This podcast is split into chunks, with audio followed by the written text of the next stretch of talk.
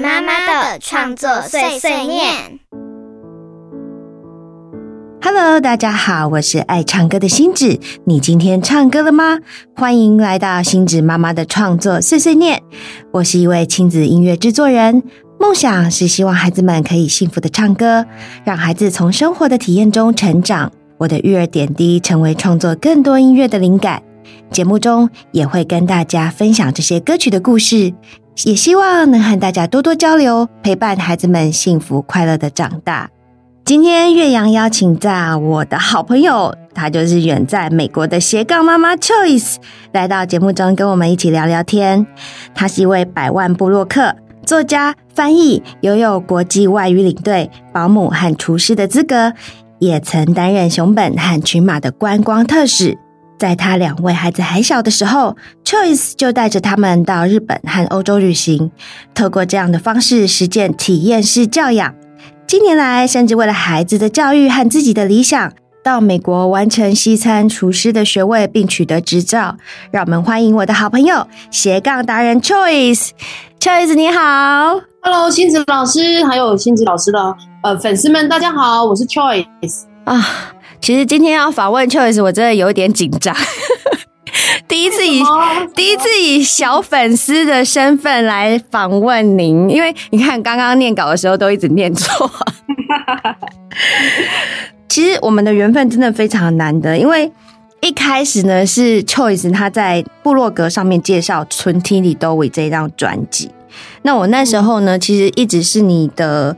呃，旅游文章的潜水粉丝，所以我看到你介绍这张专辑的时候，我想说：天啊，我的偶像竟然介绍我的专辑，不行，我一定要上去跟他好好的说说话。所以呢，我就鼓起勇气跑去留言了。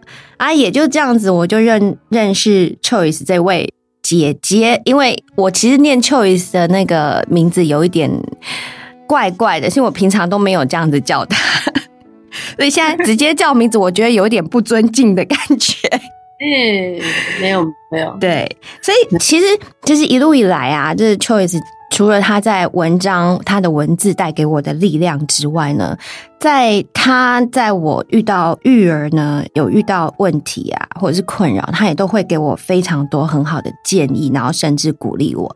而且我的亲子演唱会，其实每一场只要他有时间，他一定都会来支持，所以。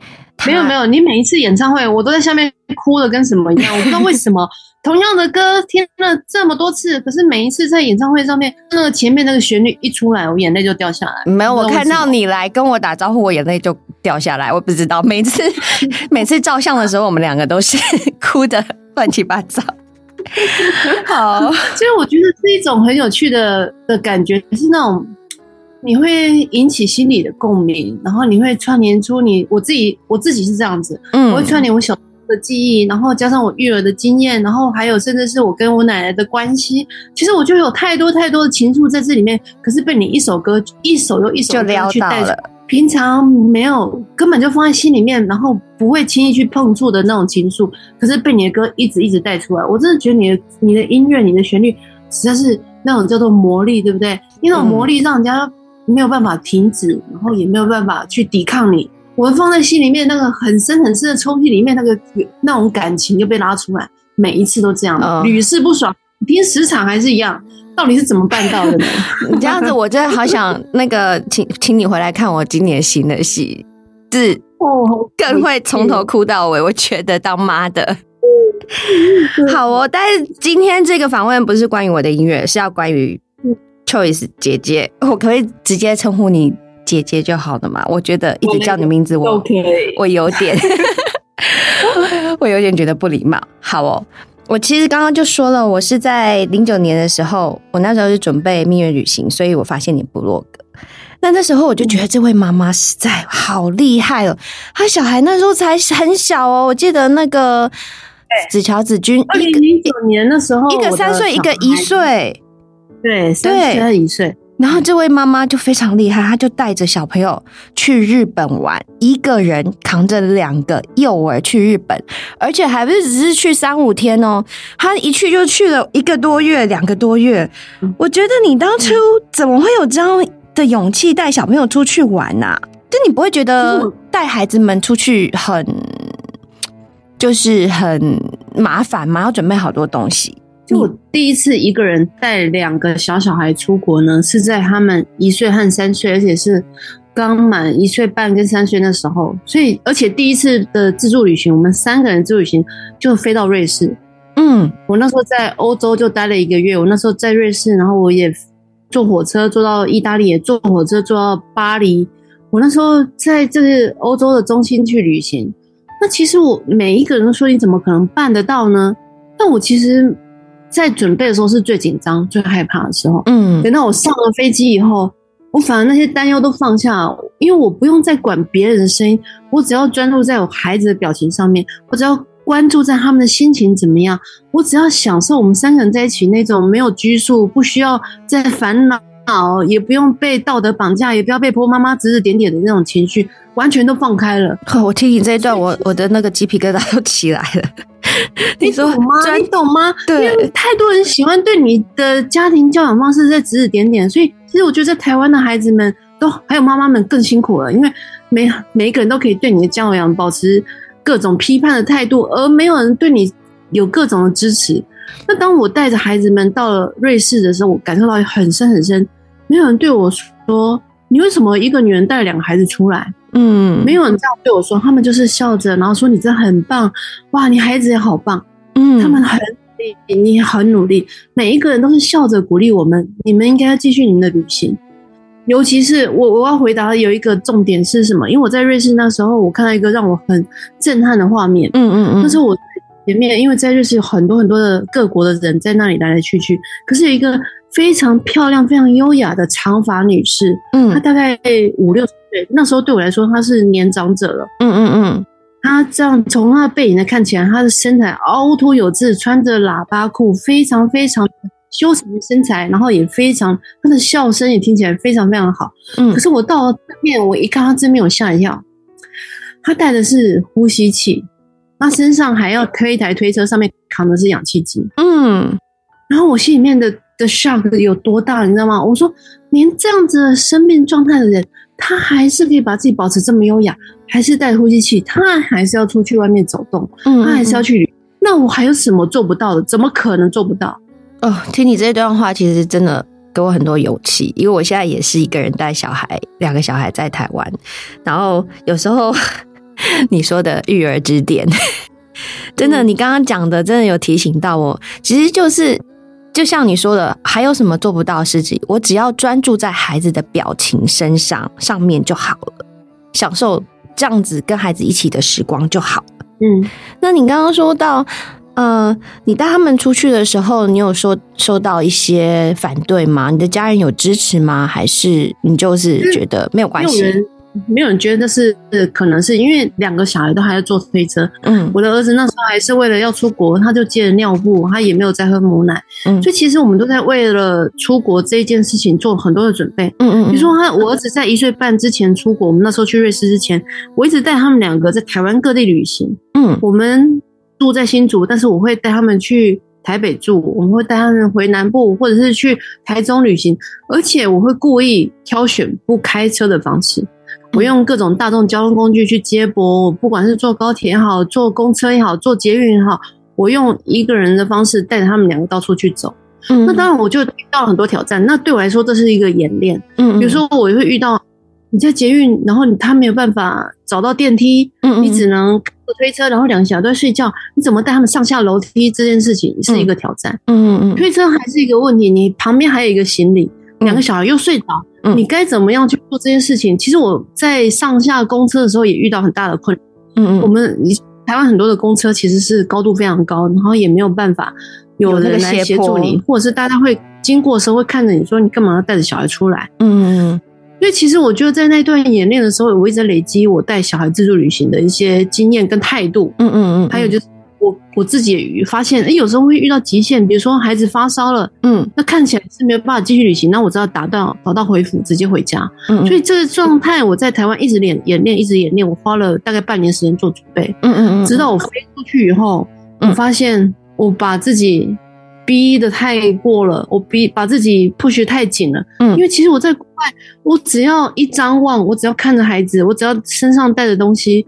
然后孩子在睡觉，或是不管是我要上下楼梯，身边马上有伸出来的手帮我把楼梯扛着，帮我把行李带着，帮我把孩子推车拉着。嗯，他们完全是连开口都没有问，他就直接帮我把孩子运送到下一个目的地，嗯，或者是帮我扛上公车，或者是扛上这些高速铁路，嗯，完全没有人说去带着批判说你为什么把孩子带出来，而是来我来帮你的忙。嗯嗯嗯嗯嗯。那我觉得这是一个让我能够不断不断的增强我的信心，而且一直不断在我的旅行过程当中有更大的体验的的感受是，其实我必须要说育儿友善这件事情在台湾还有很大很大的进步空间。嗯嗯。可是当我把孩子带出国以后，我发现一点都不难，非常的不难，比在台湾旅行还要简单很多。嗯嗯嗯嗯。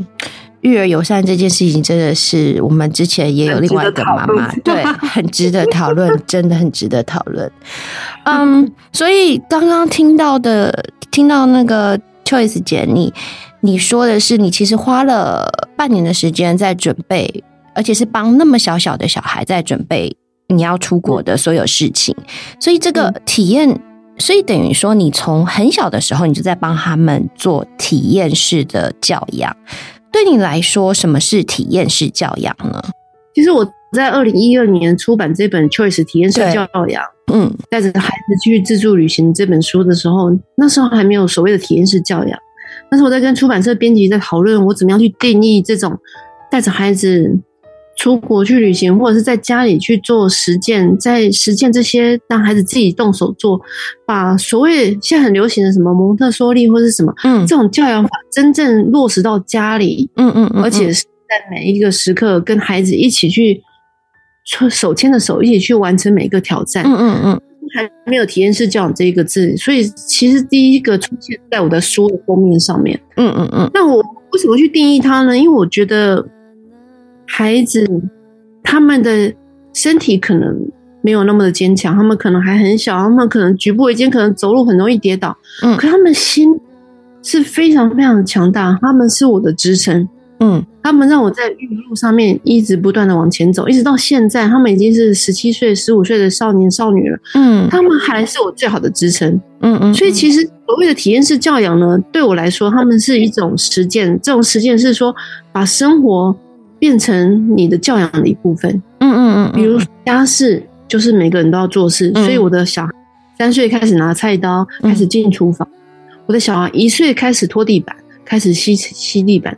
但是这些所谓对大人来说啊，你在虐待小孩做家事，你在虐待他们帮你做什么苦工什么，这些对大人来讲这是虐待行为，对我的孩子来说这是一种游戏。嗯嗯，我把游戏。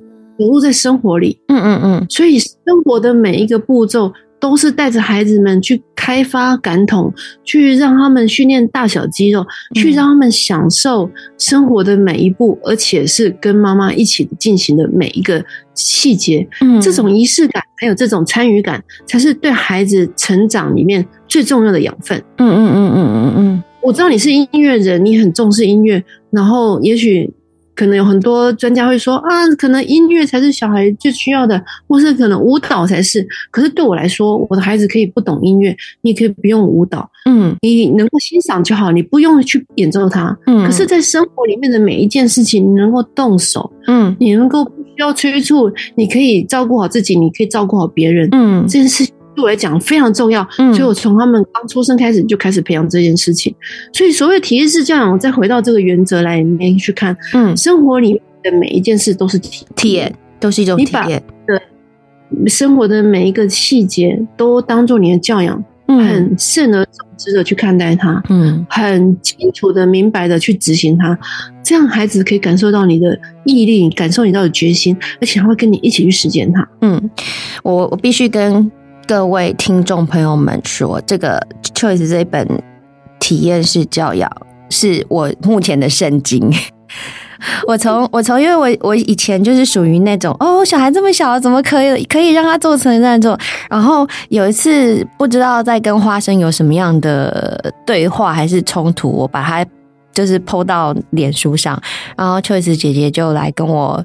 那个私人智商，从那次之后就给我很大的体悟。对，不行啊，我应该要就是放手让孩子去实际的体验生活，我不能把他，就不能觉得说他他太小，而且那其实是我们大人自己认为他做不到，并不是他真的做不到。这一本书很多很多家长的迷失会是在哪里，你知道吗？他会说：“哎呀，小孩做做不来，对，小孩洗碗洗不干净，小孩洗衣服洗不干净，小孩吸地板吸不干净，所以我做不快。”嗯，可是我必须要坦白的说，因为我妈妈才刚来，在我这里住一个月再回去嘛。嗯，我跟他他们说的是：你为什么要阻止孩子？为什么要让孩子不能成长，不让他们进步呢？对，为什么要让他们可以学习生活技能的时候，你要剥夺他们呢？对，对，其实这件事情都是他们做得到，而且他们可以游刃有余，而且可以得到成就感，因为他在帮助自己，也在帮助别人，他在照顾自己，也在照顾家人。这是一个一鱼两吃非常非常好的的练习，就是做家事。那你因为他动作慢，你因为他做的没有那么好，你因为他可能会受伤，你就剥夺他们练习机会。你说没有，你们不用做，让我来做就好。这个就是你在阻止，你就是挡在他们成长路上面。真的，就是我的大石头，我必须要把你移开。嗯，而且很多时候我觉得哈，到最后其实不是不是因为小孩做不好，而是我们自己怕麻烦。对，应该你觉得你要善后。对。但我们应该要把这个心态，我觉得就是应该要把这个心态改转变一下下。其实我觉得可能因为现在人都忙，大家都有工作，可能希望家事可以越快做做好越好。对，不过我觉得你还是要留一点时间，你还是要缓下来，你要让给孩子有一些充分的时间，让他好好的把这件事情做完，即使他做的很慢。嗯嗯嗯。可是他做一次、做两次、做三次、做十次，他会越来越上手，会越来越好，会跟你一样好。真的。但是。你不让他练习，他就永远不会这么好。真的，所谓体验式教育，我一直执行到现在。我的孩子从零岁开始到现在十七岁，我们我们家的孩子，他到现在还是所有家事一手包办。我还是忙我的工作，我还是去做我的厨师，但是家里所有事情都安排的妥妥善善，所有的事情都他可以，他们两个可以分担。而且现在还多了客人住在一起同住的人，他们还是可以把他们照顾的非常好，不用我做任何交代，他们把这事情当做自己的事情。所以这体验是这样的，我执行了十七年，其实它是可行，而且它是在我家是非常非常成功的。嗯嗯嗯嗯。那我对孩子的目标也不是说啊，你一定要考上很好学校或者什么，我其实心里面只有一个重点，就是你能够好好的照顾自己，照顾别人，能够当一个可以照顾家庭的人，你我的责任就算完了了。接下来你的发展就是你自己的事情。那他们现在已经让我看到，我这十七年的体验是讲是成功的。嗯。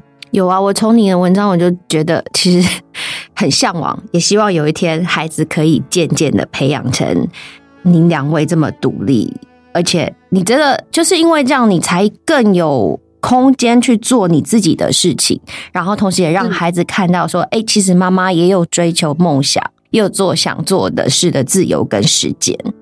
那我现在要回过头来问，就是秋子姐姐，那在在亲子。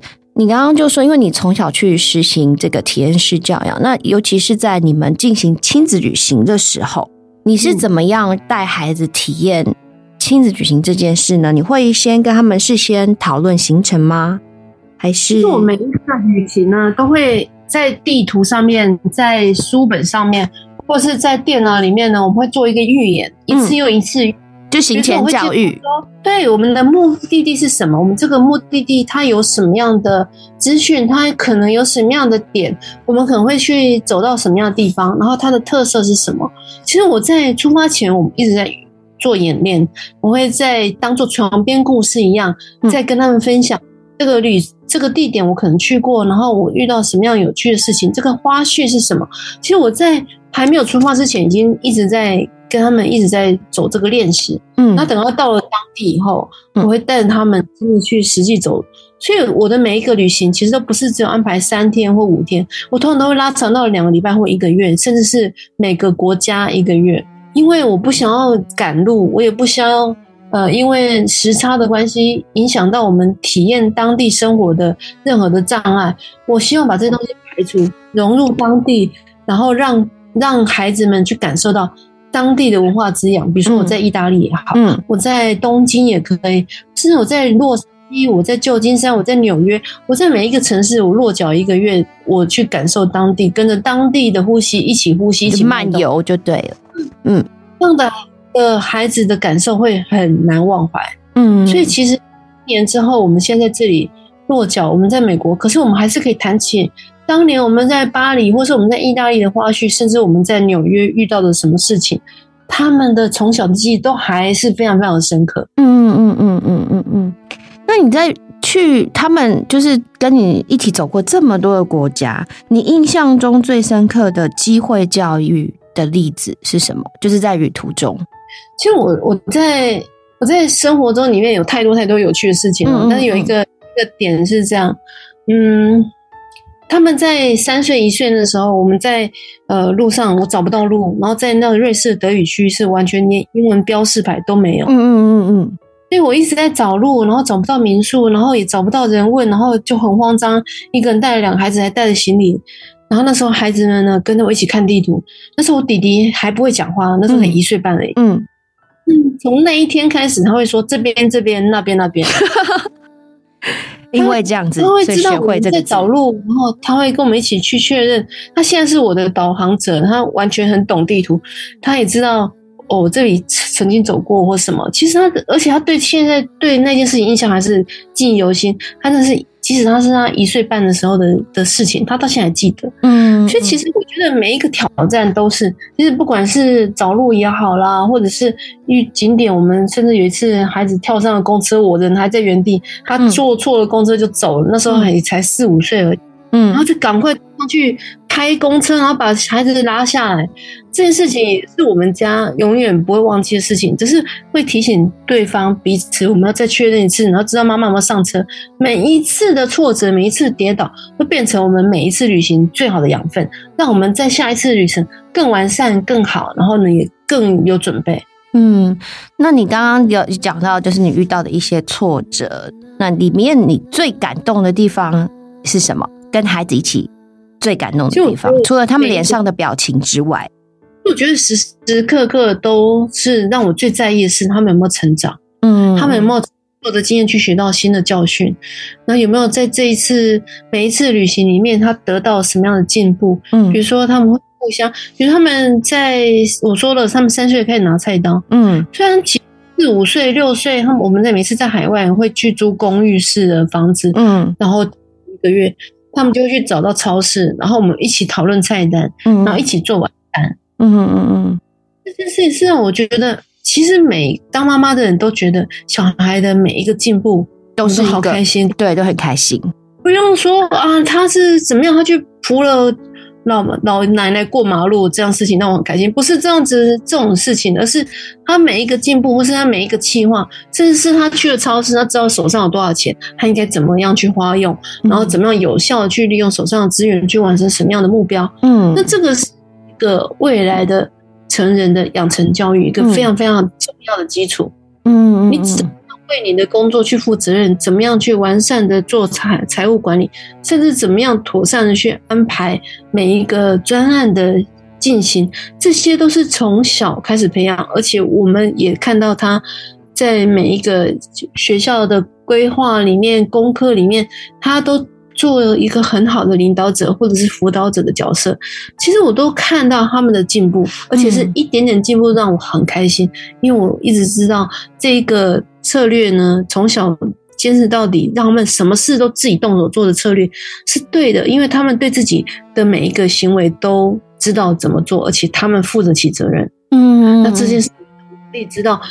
我常常跟他们说啊，我不管什么时候我会离开你们，不管我们可以相处多久，我都可以很安心的离开你们，因为你们可以好好照顾自己，照顾别人，这就是最好最好的证明。真的，这样子的体验式教养可以让孩子成为一个很独立的人，所以这个是我今天为什么一定要访问 Choice 的原因，就是因为我希望把这样子的一个态度带给我们的听众朋友们。那这两年，你为了孩子就毅然决然的到美国，他们读书，你也读书，那可不可以请 Choice 跟大家分享一下，你怎么带着孩子来调试跟面对新的环境？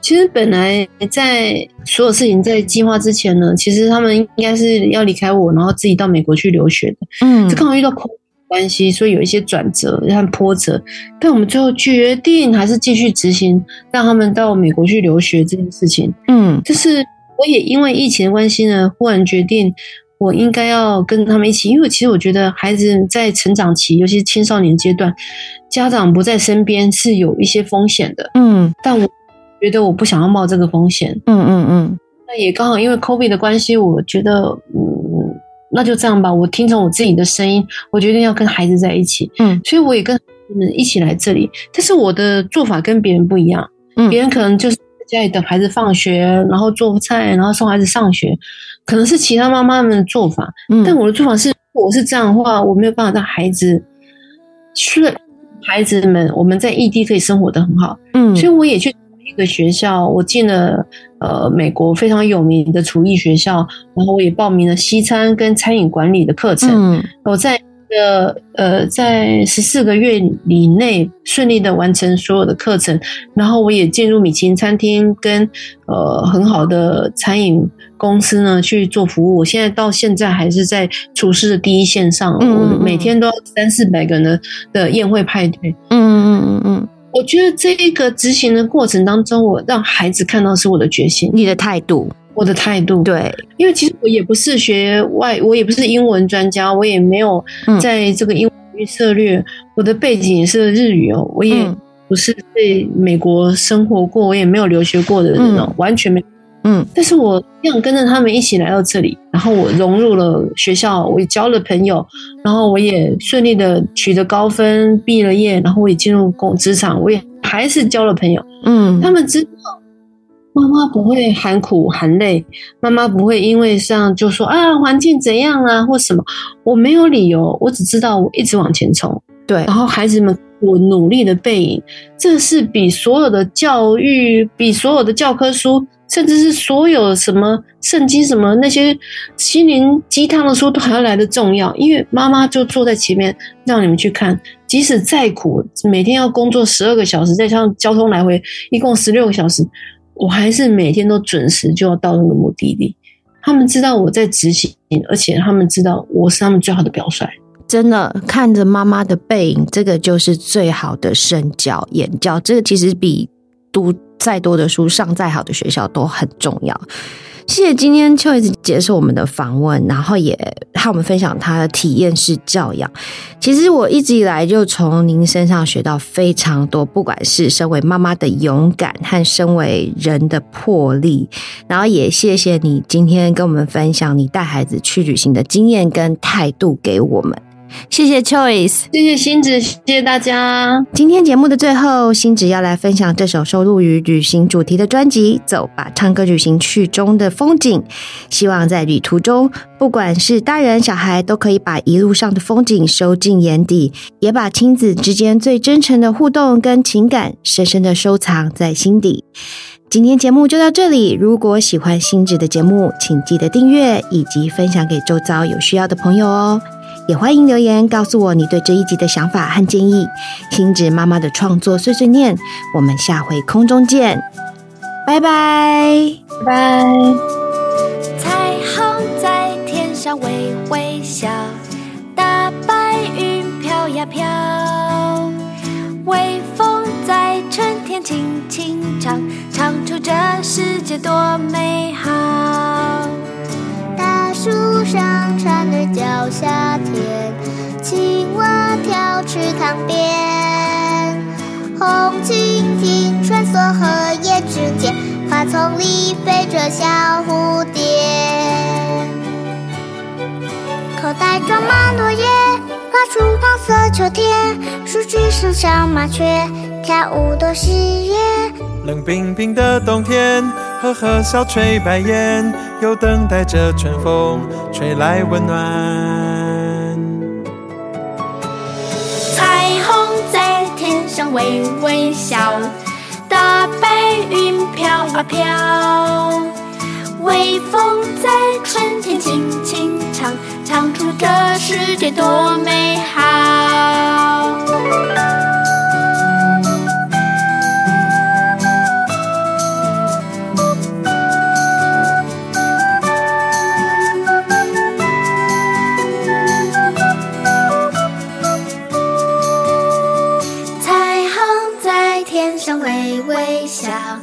大白云飘啊飘，微风在春天轻轻唱，唱出这世界多美好。大树上蝉儿叫，夏天青蛙跳池塘边，红蜻蜓穿梭荷叶中间，花丛里飞着小蝴蝶。口袋装满落叶，画出黄色秋天。树枝上小麻雀跳舞多喜悦。冷冰冰的冬天，哈哈笑吹白烟，又等待着春风吹来温暖。口袋装满落叶，画出黄色秋天。树枝上小麻雀跳舞多喜悦。冷冰冰的冬天，哈哈笑吹白烟，又等待着春风啦啦啦啦啦啦啦啦，啦啦啦啦啦啦，啦啦啦啦啦啦啦啦啦啦啦啦啦啦。彩虹在天上微微笑，大白云飘啊飘，微风在春天轻轻，唱出这世界多美好，唱出这世界多美好。